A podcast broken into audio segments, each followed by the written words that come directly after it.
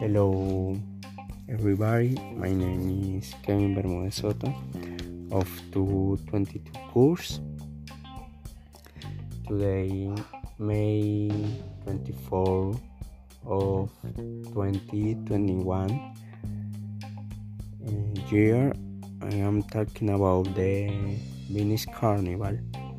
This carnival is celebrated in Venice, Italy. The Venice Carnival is an annual celebration before the Lent. It is a Christian celebration. Its duration is around two weeks before Ash Wednesday. On the year 1273, in the Venice Republic, some pir- pirates find a pet, some married women with their dresses and jewels. But the population go go to, go to save day and later the population celebrated this feat. This is the reason for the celebration of this carnival.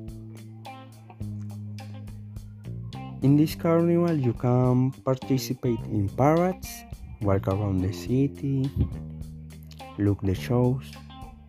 You can go to private parties in the night or go to fancy dress dancing. So you can see opera shows, funny shows, and try the try the street local dishes. dishes. The people show attend the carnival because it's a new experience. They can do many activities like wear costumes, participate in parades, and if they want, they can keep an anonymity.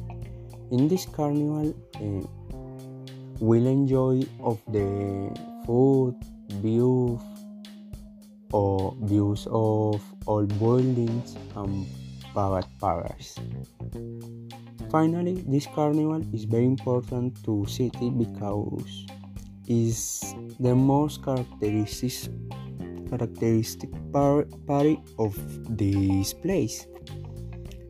In this, it mixed the tradition, fun, culture, and evasion, and it it get to attend much people every year.